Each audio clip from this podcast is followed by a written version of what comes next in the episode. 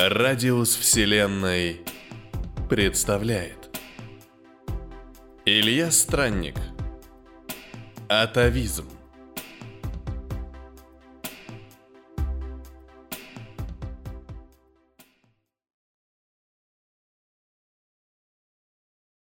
Он всегда сидел спиной к окну.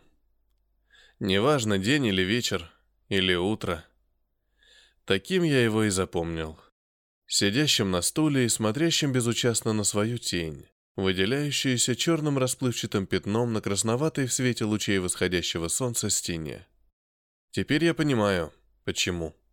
Я часто просматриваю эту запись камер видеонаблюдения и пытаюсь понять, о чем он тогда думал.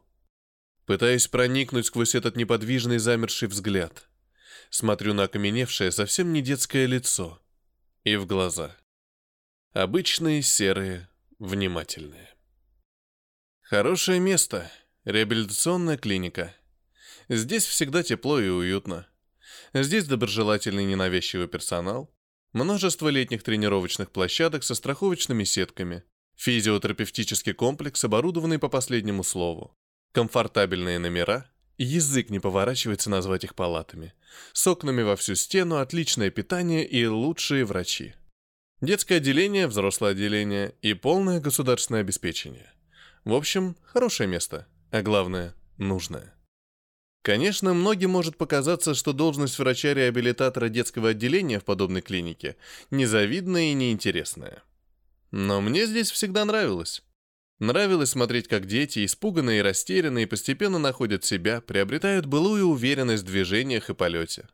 Нравилось видеть счастье на их лицах, слышать их радостный смех от того, что вот оно, получилось.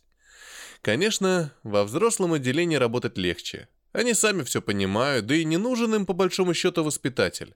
Им только врачи и нужны. Ну и психотерапевт некоторым. Разучиться летать – не шутка. Случается, такой шок получают, что уже никогда оправиться от него не могут. Есть и для таких людей место – только оно уже не реабилитационное. Нас возили туда во время учебы на ознакомительную экскурсию. Жуткое впечатление. Все двери прямо на первом этаже. И единственном – двумерный мир. Одноэтажные постройки, чтобы поменьше напоминать живущим здесь о том, что они когда-то летали. Не все, конечно, есть из детства увечные, но таких совсем мало. Вокруг не найдешь ничего выше деревьев, Ничего, что могло бы напоминать о полете. Даже птиц не видно. И транспортом полет над городом запрещен. Продукты подвозят на базы километров 10 от города, а потом доставляют на транспортах. Привозят по дороге. Вот они-то меня и поразили больше всего. Дорожки и дороги. Люди по ним ходят, велосипеды и машины ездят. Нет, вокруг, конечно, красиво. Цветы, клумбы, травка-муравка, деревья, домики аккуратные.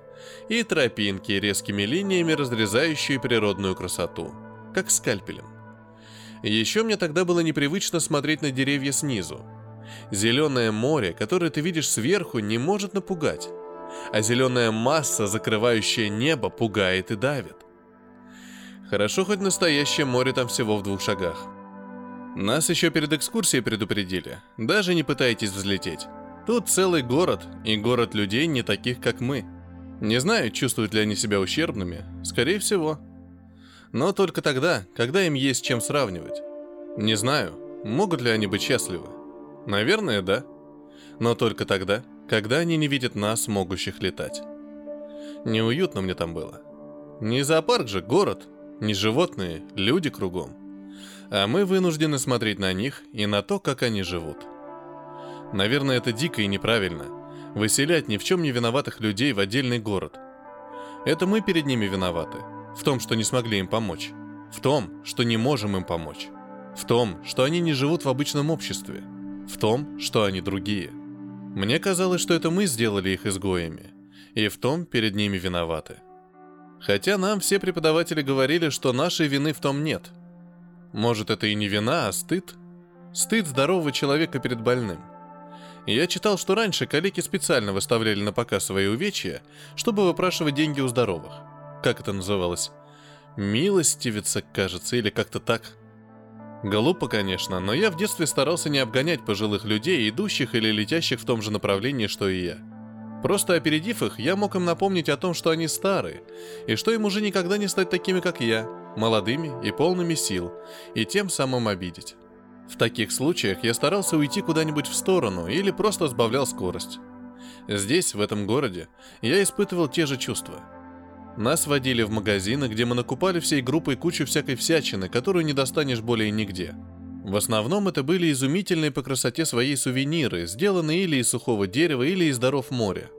я думаю, что погружение в море давало жителям города некую иллюзию полета. Судя по количеству ракушек, кораллов и прочих подводных сувениров в магазинчике, они очень много времени проводили в море. Именно не на море, а в море, под его поверхностью. Не знаю, зачем нас вообще возили в тот город. Возможно, чтобы мы, как будущие медики, могли лучше понять тех, кто будет нуждаться в нашей помощи. Чтобы мы никогда и никому не пожелали такой участи. И никогда не опускали рук. А еще, хоть немного, вопреки всем уговорам, чувствовали вину. Распределение после выпуска меня почти не волновало. Знал, что попаду именно в эту клинику, лучшую из всех. Но в глубине души нет-нет, но шевелился червяк сомнения. А вдруг кураторы передумают, вдруг переиграют что-то в последний момент. Но нет, все получилось. Первый день в клинике помню смутно. В голове отложились не события, а ощущения. Радости, восторга, успеха. А вот на второй день меня вызвал к себе главврач. Он мне сразу напомнил Колобка из детских сказок, когда не то чтобы вышел, а как бы выкатился из-за своего рабочего стола, протягивая руку. Мужичок лет сорока, добродушный, полный, невысокий, румяный и совершенно лысый. «Очень рад, очень рад!» Моя рука оказалась великовата для его ладошки, поэтому он добавил свою вторую и с удвоенной энергией потряс. Потряс он не только руку, но и меня, перейдя с места в карьер. «Вы знаете, вы новый у нас человек, взгляд свежий, незамыленный. Возьмитесь за интересный случай. Нет, ничего такого, вы не подумайте, это не проверка. И вы действительно можете отказаться. Просто очень необычный случай. Какой-то сложный пациент? Сухо спросил я, желая показаться рассудительным и профессиональным при первом знакомстве. Да, ну, сложность относительная, вы не подумайте, ничего такого, коллега. Да и карьере вашей ничто не угрожает. Все равно у него до отправки в горизонтальный город полгода осталось. Горизонтальный город? Ах, да, понимаю. Все наши сотрудники уже руки опустили. Возьметесь? и с такой затаенной надеждой посмотрела на меня, что отказать стало просто невозможно. Однако я промолчал, изображая раздумья. Есть файл на него. Надо посмотреть, но думаю, что возьмусь. «Ну вот и хорошо, вот и здорово! Файл возьмите в регистратуре, я распоряжусь!» Колобок снова схватил мою руку и, не переставая трясти, выкатил меня за дверь, где еще раз обозначил, что он рад, очень рад, вы себе не представляете, как рад. После чего скрылся за дверью своего кабинета, оставив меня одного. Где находится регистратура, я помнил, вчера показывали. Файл получил без проволочек, поэтому легкий флирт симпатичной регистраторшей, к моему сожалению, не продлился дольше трех минут, потребовавшихся на формальности. Делать нечего. Я отправился к себе в кабинет. Не такой широкий, конечно, как у главврача, не с четырьмя огромными стеклянными стенами, но тоже ничего. И принялся за чтение на удивление объемного файла. Кузнецов Марк Борисович, 12 лет. Направлен в клинику в возрасте трех лет после неудачной инициации способности к полету. Коэффициент интеллекта последний раз проверялся полгода назад, выше среднего. Успеваемость – выше среднего. Общительность – минимальная. Контактность – ниже среднего. Основные черты характера и поведенческие реакции – так, это чуть позже и внимательнее посмотрю. Что там дальше? Медицинские данные. Абсолютно здоров. Вот тебе и раз. Как так? Если абсолютно здоров, то должен летать. Так, что тут пишут? Правый плечевой виброузел, наполнение норма, частота норма, коэффициент обратной связи 0,88. Коэффициент прямой связи 0,92. Скорость прямой и обратной связи тоже норма. Даже выше нормы, но в пределах флуктуации. Левый плечевой виброузел – норма, норма, норма. Поясничный виброузел – тоже норма по всем показателям. Бедренные – норма. Вот тебе и сложный случай.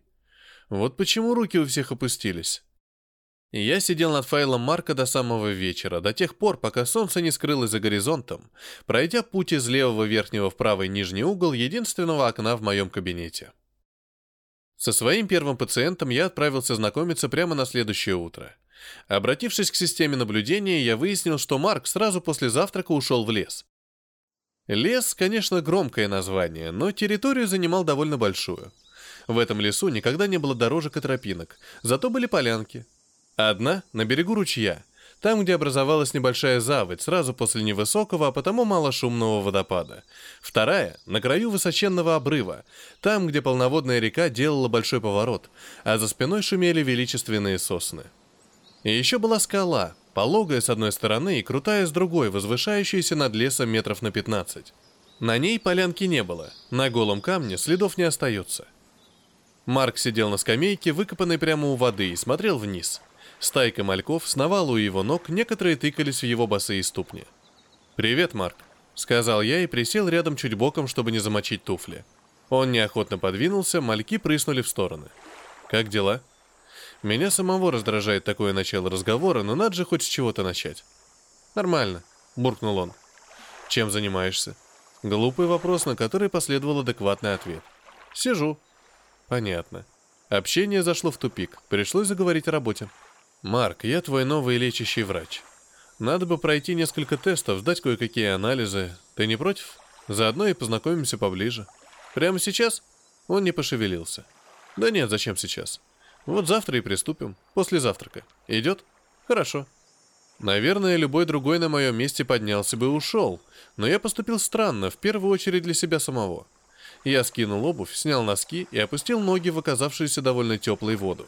Теперь мальки могли выбирать, чьи ступни пощипывать. Мои явно вызывали больше интерес у мальков, скорее всего превосходящей волосатостью и, несомненно, запахом. Вскоре уже штук 20, а может и больше, закрутились вокруг моих ступней, то испуганно разлетаясь в стороны, то опять собираясь, как вокруг кормушки. Мы с Марком молча сидели у заводи до самого обеда, о котором одновременно напомнили наши с Марком коммуникаторы. Ели мы в разных столовых, а после обеда я решил не беспокоить Марка. Следующий день неожиданности не принес. Как и последующий, как и множество дней после него. Ничего нового я найти не смог. Никаких изменений в состоянии Марка не было. Летать он тоже не научился. Я испытывал новую методику с моделированием снов пациента, но потерпел неудачу. Марк почему-то всегда просыпался, как только мы проецировали в его сны полет или падение. С другими пациентами срабатывало на 100%. Одна девочка лет пяти, попавшая к нам после травмы, даже взлетела прямо над кроватью во время сеанса, но не проснулась. Да, у меня появились и другие пациенты и ни один не задержался в клинике более чем на месяц. За неудачу с Марком меня никто не ругал, выговоров не объявляли, но это не означало, что я забыл про него или опустил руки. Я штудировал литературу в поисках новых методик, изучал мировой опыт по выявлению и диагностике функциональных нарушений. Я мог бы уже спустя три месяца с начала работы садиться и писать диссертацию, но это не было главным для меня. Зато мы с Марком проводили довольно много времени. Марк почему-то никогда не ходил ни на скалу, ни к обрыву, хотя там тоже были отличные полянки, удобные скамейки, оборудованные места для костра и пикников. Но почти всегда после ужина я находил его на той самой скамейке у ручья, скидывал обувь и садился рядом. Иногда мы разговаривали о чем-то малозначительном, а чаще всего молчали. Молчали и смотрели в воду. Мальки, привыкшие к присутствию наших ног в своем море, росли у нас на глазах и превращались в маленьких рыбок. На смену им приходили другие мальки. А может, это те же самые, остановившиеся в развитии? Перманентные мальки. Не знаю, те же или нет, но они очень приятно тыкали своими маленькими ртами в наши ноги. Раз в квартал собирался совет клиники, в который входили все заведующие отделениями, кафедрами, лабораториями и, конечно же, главврач. В этот раз на него пригласили меня – не для того, чтобы поучаствовать в жизни клиники, а для того, чтобы принять серьезные решения. Решение касалось, естественно, Марка. 10 лет – максимальный для пациента срок пребывания в клинике. Ну, не знаю уж, кто его установил, но правило такое было, и впервые за все время существования клиники правилу пришлось заработать. Отправка в горизонтальный город – это все. Это конец. Оттуда нет возврата. Мне казалось, что я единственный, кому не безразлична дальнейшая судьба мальчика. Я спорил, кричал, швырялся графиками и выкладками. Я пытался убеждать, говорил, что не все еще потеряно, что все еще получится, дайте только срок. Вспоминал про новые методики, говорил о том, что Марк не калека, что нельзя его отправлять в горизонтальный город. Вел я себя горячно и глупо, ведь по сути совет вызвал меня только для того, чтобы довести до сведения, что именно я, как его лечащий врач, должен сообщить Марку о переводе, а также подготовить и осуществить сам перевод. После совета я еще долго не мог прийти в себя. Сидел в кабинете и пялился в потолок часа три, перебирая в голове аргументы и доводы, которые, как мне казались, уж точно убедили бы совет в его неправоте. Я даже порывался идти к главврачу, но вовремя остановился, объяснив самому себе, что и главврач – лицо подневольное. И не он устанавливает правила. Марка я нашел в его комнате. Постучался, открыл дверь и сказал, стоя на пороге. «Марк, мне надо с тобой поговорить». Он пожал плечами и предложил. «Пойдем к водопаду?» Мы шли молча. Не знаю, чего ждал он, а я пытался собраться с мыслями. Пытался настроить себя на разговор, к которому был совершенно не готов. Наконец мы пришли и уселись на ставшую за последние полгода даже мне привычную скамейку. «Марк, завтра тебе исполняется 13, а поскольку ты так и не смог полететь, то тебя отправляют в горизонтальный город». Марк промолчал, только глянул на меня коротко и вновь перил взгляд куда-то в сторону журчащей воды – а меня прорвало, и я принялся говорить. «Марк, пойми, мы делали все возможное, чтобы ты научился летать. Чтобы ты был таким же, как мы. Ты же знаешь, что человек стал не просто Homo sapiens, а Homo sapiens valaticus не в один день. Кто-то смог полететь сам, кого-то научили те, кто уже мог летать. Марк, ты не отчаивайся, ты полностью здоров. Ты сможешь полететь, только не сдавайся, не опускай рук. Даже там, в горизонтальном городе. И если вдруг ты почувствуешь, что сможешь, сразу звони мне, немедленно. Номер коммуникатора ты знаешь. Я обязательно прилечу. Тут я понял, что вся моя речь больше похожа на попытку оправдаться. И замолчал, пытаясь понять его реакцию. А он вдруг посмотрел на меня и сказал. «Вы знаете, я научился. Только не летать, а прыгать». «В каком смысле?» И тут у меня на мгновение заложило уши. Я посмотрел вокруг. Мы находились в его комнате. «Как? Как это у тебя получилось?» «Мы прыгнули. Знаете, почему я не летаю? Я просто очень боюсь высоты. Очень-очень». Он подошел к кровати и вытащил из-под нее объемную сумку, которую повесил на плечо. Потом повернулся ко мне, постоял немного, глядя в мои ошалевшие глаза, и сказал «Спасибо вам большое за все и исчез. Только хлопок воздуха колыхнул занавески. Я сидел на полу, куда плюхнулся сразу после прыжка. Клял себя и одновременно оправдывал. Но кто бы мог подумать? В обществе, в котором все могут летать, в котором просто нет места тем, кто летать не умеет, родился человек, который боится высоты. Я даже предположить такого не мог. Да и никто не мог. У нас не то что в учебниках, в специализированной литературе этого не было. После исчезновения Марка продолжать работу в клинике я не мог. Просто не было ни сил, ни желания. Хорошо, что долго мучить служебными разбирательствами меня не стали. Да и чего мучить, все записывалось, каждый мой шаг, каждое мое слово, и позволили спокойно уволиться. Плохо, что теперь мне не остается ничего, кроме как пересматривать ту запись с камер видеонаблюдения. Таким я его вижу каждый раз сидящим на стуле спиной к окну и следящим за своей тенью. Однажды, спустя несколько лет, среди ночи раздался звонок в коммуникатор. Смутно узнаваемый голос произнес. «Привет! Помнишь, там у водопада ты говорил, что кто-то, кто первый научился летать, смог научить кого-то, кто еще не умел. Так вот, мне кажется, что я смогу научить тебя прыгать. Попробуем!»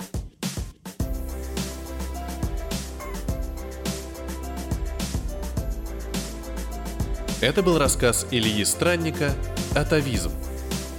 Для вас читал Петроник.